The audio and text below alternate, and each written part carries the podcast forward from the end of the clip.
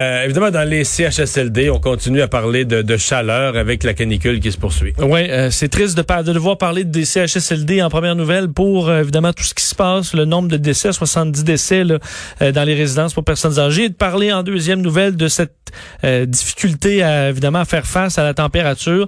c'est encore une journée très chaude aujourd'hui, moins qu'hier, mais quand même très chaud, très humide. Humide, ouais, c'est ça. Très humide et c'est le bon, c'est une situation qui est déplorable. On on parle de chaleur insoutenable dans plusieurs euh, bon euh, centres de, soins de longue durée un peu partout. Euh, d'ailleurs, on a noté dans un des CHSLD à Montréal 39 degrés Celsius. Là. Donc, à l'intérieur mesuré. Ouais, Alain Croteau du syndicat des employés du centre-sud de l'île de Montréal notait donc à nos collègues de TV Nouvelles cette pointe à 39 degrés Celsius. le fait de travailler Ça, avec. c'est pas vivable. Ben, écoute, en fait, c'est dangereux pour la santé. que le sang. Euh, oui, mais c'est plus chaud que le sang, le, corps humain. Et le corps donc, qui ne peut pas se, se, se, rafraîchir. On pense évidemment aux employés aussi qui doivent travailler avec jaquettes, gants. Ça devient pratiquement insupportable, euh, de sorte que même Marguerite Blais a été questionnée à ce sujet ce matin. Euh, elle expliquait que c'était une situation exceptionnelle qui s'appelle un virus qui est inconnu, qu'on a découvert euh, sur plein de facettes en cours de route et qu'on devait donc être prudent avec la, la, ventilation et la climatisation. Mais on parlait le même ce matin de patients qui pleuraient parce qu'ils avaient trop chaud, euh, d'employés même qui voulaient amener leur propre ventilateur parce qu'on n'était pas assez équipés euh, dans certains CHSLD. Absentéisme aussi plus élevé, donc des gens qui ne se présentent pas parce que c'est tout simplement euh, invivable. Alors ça rajoute, imagine passer 12 heures, faire un chiffre de 12 heures avec cette chaleur-là.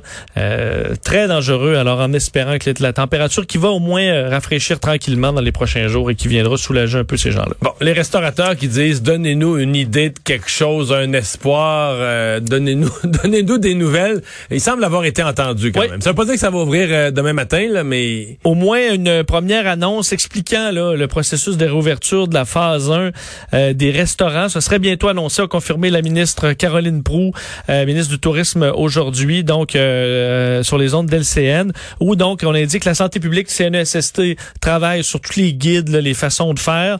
Évidemment, puis on le voit avec le camping ou d'autres, là, on dit ça rouvre, mais euh, tout est très différent. Là. Alors encore plus dans les restaurants. Tout ce qui est restauration est fermé. En fait, dans les golfs, partout où il y aurait de la restauration puis qui est ouvert, comme les terrains de golf, les campings qui vont rouvrir, toutes les parties euh, restauration sont fermées. Là. Exact. Mais quand on dit on rouvre, parce que même pour ceux qui vont aller euh, mettre leur tente, là, on dit ok, ben ça rouvre, mais tout est toutes les procédures sont en place pour mais être les les tentes, il y a beaucoup d'endroits où ils les prennent tout simplement pas. Là. Comme ce matin, j'ai parlé à un propriétaire de camping des cantons de l'Est. Lui, il a fermé le bloc sanitaire. Il ouvre juste pour ses pour les gens qui ont un campeur, là, qui ont, qui ont des installations, dedans, c'est ça. Euh, donc, pour les restaurants, on donnera ces détails-là sous peu. On est en discussion, évidemment, pour trouver la, euh, la bonne façon de faire. On voit à quel point c'est compliqué parce qu'entre autres, euh, nos collègues du bureau d'enquête qui sont tombés sur le, le, document de la Ville de Montréal qui prépare la réouverture des éventuelle des terrasses à Montréal. Et on se rend compte que ça devra être uniquement sur des voies, des, des, des, des, des rues qui vont être piétonnes. Donc, euh, pour une raison, c'est qu'on veut garder les trottoirs libres de terrasses pour que les gens puissent s'installer en file pour des commerces sécuritairement. Donc, les terrasses seraient obligatoirement au centre, au milieu de la, de la voie publique. Alors, on est obligé d'utiliser des euh, rues qui sont fermées. Évidemment, là, on s'imagine euh, un restaurant sur une rue qui, qui lui peut pas ouvrir, l'autre qui peut ouvrir parce que la rue est fermée. ça peut être assez compliqué. On dit que ce pas de one size fits all. Moi, je pense qu'on est en chemin pour fermer toutes les rues. Oui, mais là, il y en a d'autres qui vont. Euh, on voyait là, dans des, euh, des quincailleries qui disent ben nous, les voitures, si c'est piéton, là, ma rue, les gens, ils viendront pas me voir pour chercher des, euh, ben, même, par quatre. Là, même Milano, l'épicerie italienne un peu plus grosse, là. Je comprends qu'il y a des gens qui y vont juste pour un saucisson, mais il y a des gens qui vont acheter vraiment pour vrai là, une canne d'huile d'olive de, de, de, de, de, 4 litres. Puis des, je veux dire, c'est pas vrai que tu vas acheter une dizaine de gros items comme ça, des bouteilles, tout ça, puis tu vas repartir à pied avec ça, là. C'est puis, y a des gens. En plus, c'est toute l'idée que c'est l'idée que c'est juste les gens du quartier, là, que les gens des autres quartiers, tu veux plus les voir. Ben, c'est correct si c'est un mini café de quartier, là, c'est correct de vivre avec les gens locaux, mais moindrement que tu as un commerce un petit peu plus important, si tu vis juste avec les, les immédiats qui viennent pour un item en Bessic ou qui viennent à pied, oublie ça, là. tu, tu vis plus. Mais là, les handicapés, les personnes âgées, parce que ça, c'est ce qu'on oublie toujours. Tu bâtis une ville pour les cyclistes, parce que c'est pas pour les piétons, là. C'est pour, tu bâtis une ville pour les cyclistes, devient une ville extrêmement difficile à vivre pour les personnes âgées, les personnes en fauteuil roulant. La ville est bâtie pour du monde qui sont très actifs, qui sont jeunes, prennent leur vélo, tout ça. Mais tu la débâtis pour ceux qui sont handicapés, pour ceux qui sont âgés, pour tous les autres. Et euh, moi, ça, ça me frappe, c'est-à-dire que on parlait tantôt de la langue, des, des transports. C'est comme si l'administration plante. Au début, ils sont arrivés. Puis c'est des gens là, très proches de Québec solidaire, assez extrême gauche.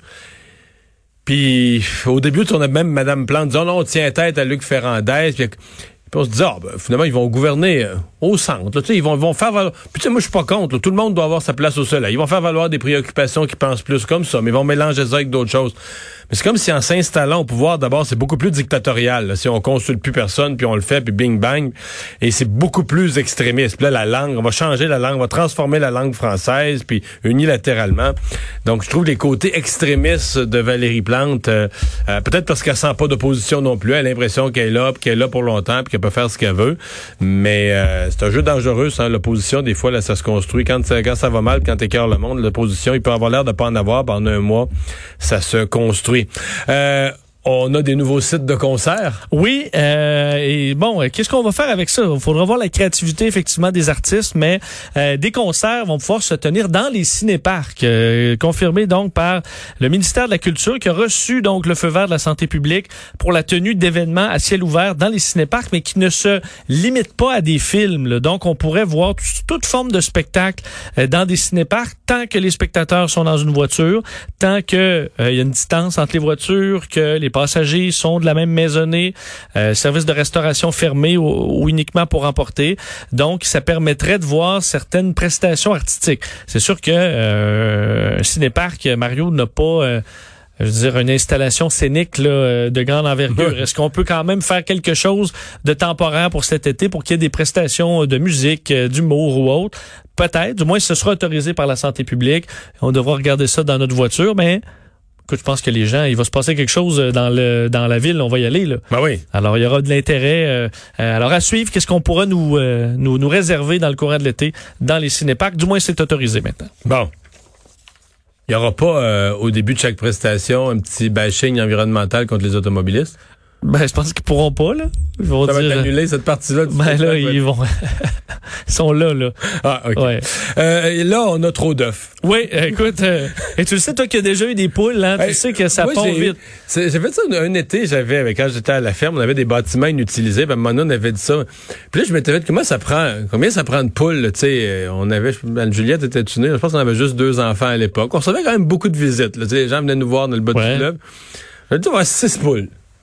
Ah, six poules. au début, euh, c'est des petits poulets de rien, là, t'es mis en dessous d'une lumière là, pour les garder au chaud. Oui. Ça, mais, ça va vite, là, ça grossit, ça n'a pas de bon sens. Des fois, tu te lèves le lendemain matin pour les nourrir, tu te dis, voyons, ça, ça j'y reconnais plus. Ça me qui était pas grosse de même hier soir. Non, mais j'exagère, mais à peine.